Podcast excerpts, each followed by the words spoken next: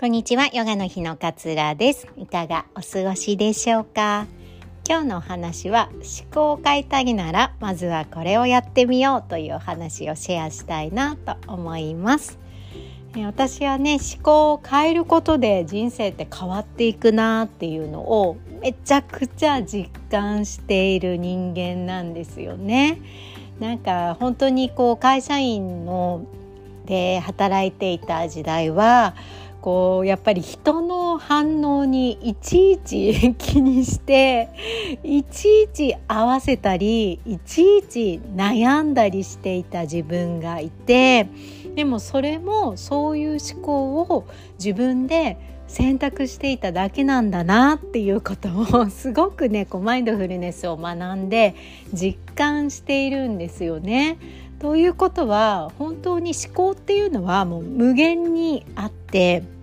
選択っていうのはいくらでもあって選択肢っていうのはいくらでもあってそれを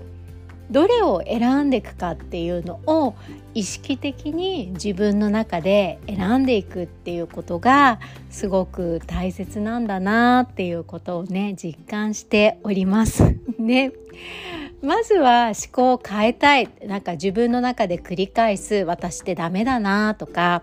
なんか私って何やっても中途半端だなとか私って情けないなとかっていう繰り返す思考がありますよね。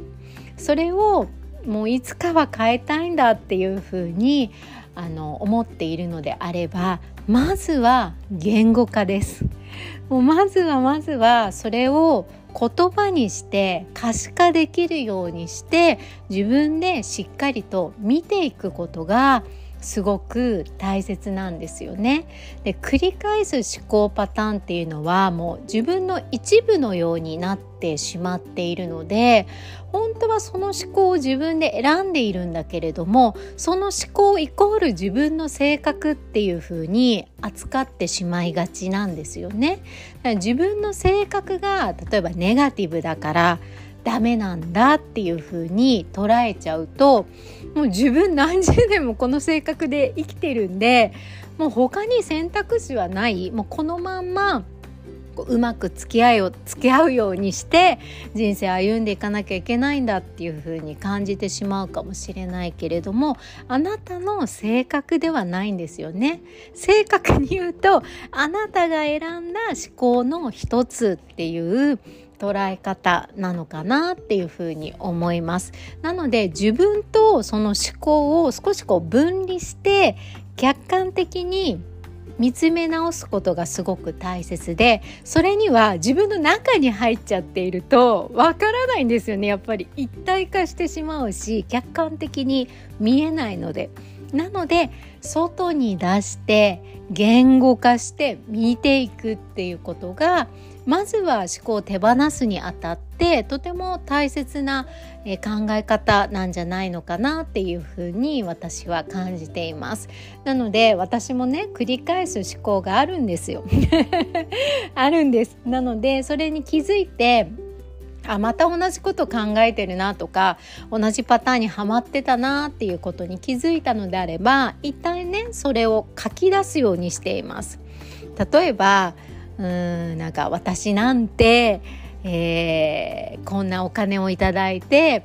えー、なんかセッションしちゃダメなんじゃないかなみたいな自信のなさが自分の中で出てきたとしたらそれを書き出していきます。で書き出してあこういうふうに今考えている自分がいるんだなっていうことを客観的に見ていくっていうことをしていきます。そしてその下に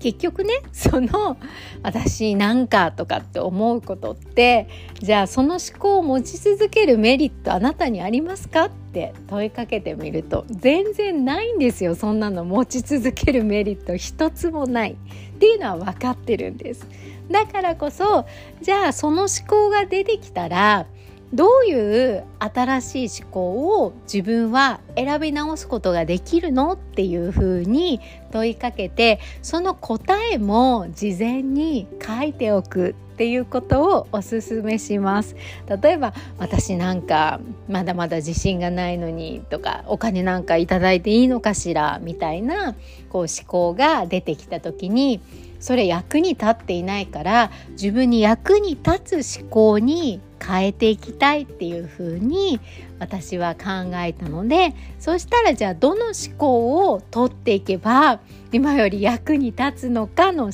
考をもう書き出しておくっていうことですね。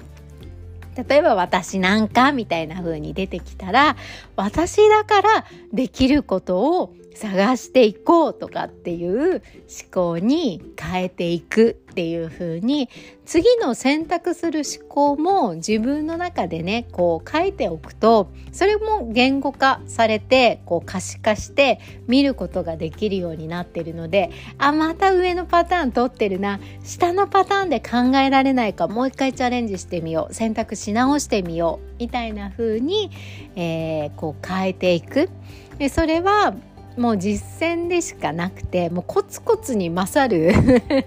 コツコツに勝るいい方法っていうのはもうやっぱ思考を変えていくにはなくてやっぱ同じパターンに人ってハマりやすいからこそ気づいて変えていく気づいて選び直していく気づいて今よりまあもっといい思考ないかな今よりもっと自分がこう苦しみから解放される思考ってないかなっていう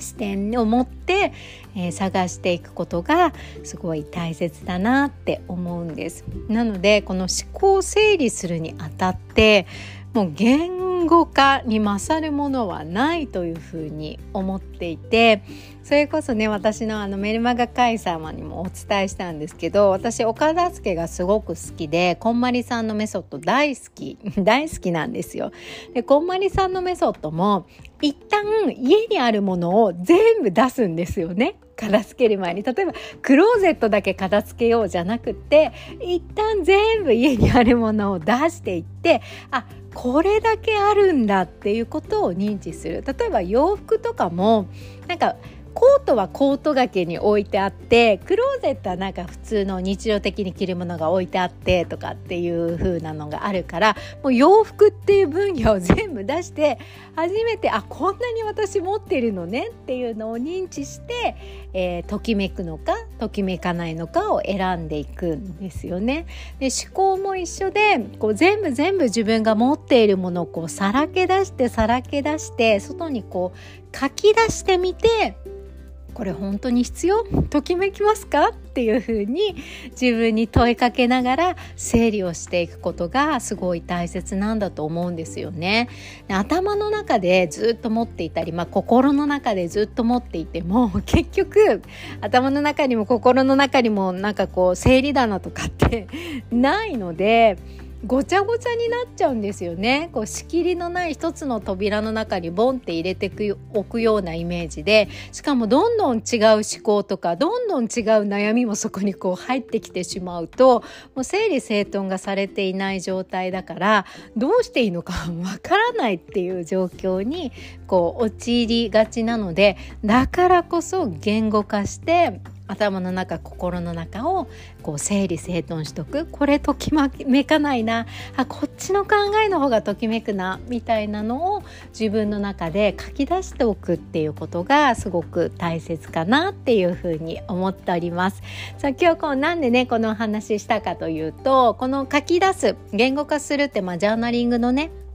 やり方手法になってくるんですけれどもいまいちね自分一人だとどどうやって書き出したらいいのか分かんないじゃあいざノートに、はい、書いてくださいって言われても どんな風に書き始めていいのかわからないって方もたくさんいらっしゃると思うんですよね。ぜひねそんな方にはあのジャーナリングの講座をお受けいただけるとあの分かりやすいんじゃないかななんていうふうに思っております。直近でね9月の29日の金曜日9時半からあのジャーナリングの講座単発で行うことが決まっております。あの申し込みねすでにいただいている方は本当にありがとうございます。えまだ若干名席がございます。結構ねあの直前にバタバタバタって決まって満席みたいになってしまうのであの予定が分かってる方はね是非早めにお申し込みいただければと思います。で今回は幼少期の時に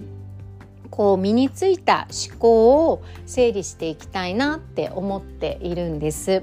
でこうこうでなければならないとかこうあってはいけないみたいなご自身の中に思考があってそれにこう翻弄されてストレスを感じてしまう。要はこうでなければならないができない自分。